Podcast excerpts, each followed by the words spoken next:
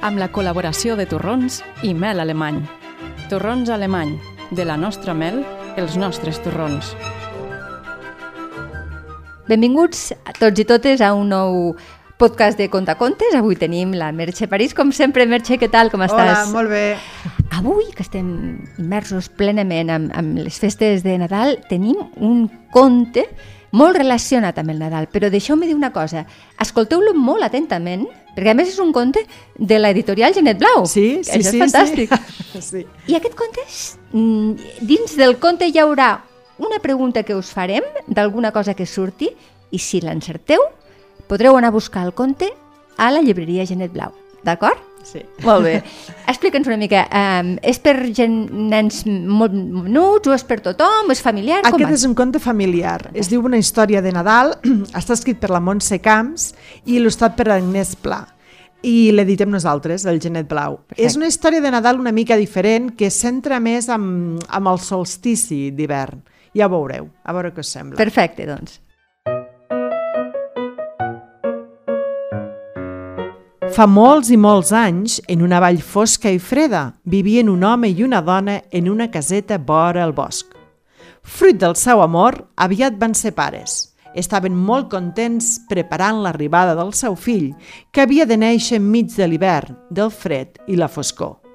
Al pare, això no li acabava d'agradar. No volia que el seu fill nasqués en un país fred i fosc. Amb aquest neguit, una matinada va marxar de casa mentre la mare dormia. Va anar al fons del bosc, en una cova on vivia una velleta molt sàvia que ja l'esperava a l'entrada. Li va comentar que si no volia tanta foscor, l'única cosa que havia de fer era posar llum i calor a casa seua. De ben segur, ell ja trobaria la manera de fer-ho. Com posarà llum i- calor a casa seva? Va tornar a casa tot content i agraït. Amb la seva muller van decidir que aniria a buscar llenya al bosc i faria un foc ben gran. També encendrien fanalets i espelmes. Amb aquests bonics pensaments i asserenats per com de lluminosa podia ser la seva casa, se'n van anar a dormir. Mentrestant, la panxa de la mare anava creixent. L'endemà es va aixecar ben d'hora per anar al bosc a buscar llenya. Però la seva alegria es va esmorteir quan després de buscar i buscar i buscar només trobava troncs humits i freds que no s'eixugarien en moltes setmanes. Quan ja pensava que no trobaria res, va ensopegar amb una arrel d'un arbre gegantí i va caure tan llarg com n'era.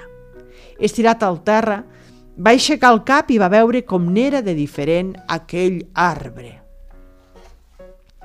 L'arbre era immens, de tronc ferm i robust, ple de branques resistents i sòlides que ni el vent gelat podia moure. Va començar a grimpar per les branques, sorprès que no estiguessin humides. Un cop a dalt, va escapçar el tronc més alt amb molta delicadesa per no fer mal a l'arbre. Va baixar de l'arbre, va donar-li les gràcies i va decidir que tindria cura d'aquell tronc com si fos el seu fill. Li donaria aliment i el guardaria del fred. I així és com se'n va anar amb el tronc cap a casa.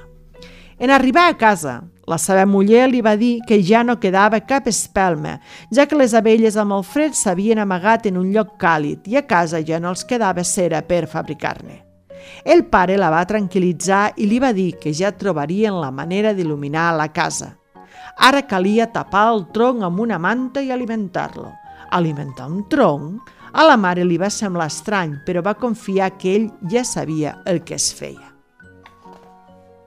L'endemà al matí es van quedar ben parats en veure que aquell tronc s'havia menjat tot el que li havien posat.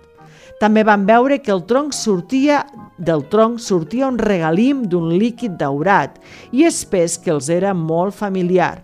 Era la cera de les tres abelles que havien quedat en un petit rusc a dins del tronc. Ja podien fer espelmes, ja podien il·luminar tota la casa. Aquell dia van escurar la xemeneia perquè el fum del foc pogués sortir sense traves i el caliu omplís tota la llar. Van guarnir la casa amb espelmes i fanalets de diferents colors i van il·luminar l'arbre del jardí. Varen agafar tres pedretes, dues de grans i una de petitona, i, les va, i els hi van pintar ulls i boca. Així s'imaginaven com seria casa seua el dia que nasqués el seu fill. Quan van tenir les tres pedretes del pare, de la mare i del fill que vindria, van veure que n'hi faltaven moltes més.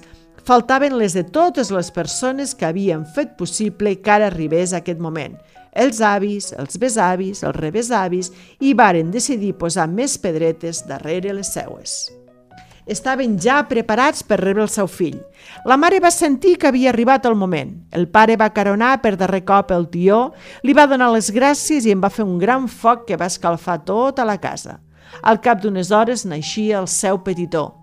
Fent-se pas per una mena de túnel fosc i estret, va sortir de la panxa de la mare, on havia anat creixent durant nou mesos, i ara ella el rebia amb els seus càlids braços.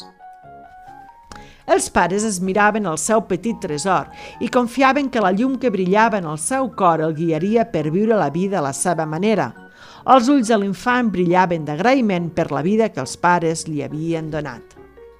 El tió va cremar i cremar durant set dies i per la xemenea sortien gúspires brillants que l'il·luminaven. Al cap d'uns dies, guiats per la lluminària de la casa, van començar a arribar parents i amics de lluny a veure la preciositat que acabava de néixer. Cada un d'ells portava un present per honrar la meravella que porta la llum, la vida. Des del dia que havia nascut el seu fill, les nits es van fer més curtes i els dies s'allargaven. Al de fora ja no feia tan fred i el sol escalfava la terra i les plantes. La natura s'anava despertant. Van començar a florir els arbres per tal de poder donar el seu fruit. I les tres abelles se'n van anar a despertar les seves companyes per posar-se a treballar. Des de llavors van decidir que cada any celebrarien l'arribada de la llum i de la vida i que aquest dia li dirien Nadal, el dia que neix el sol. I vet aquí un gos, vet aquí un gat, aquesta història s'ha acabat.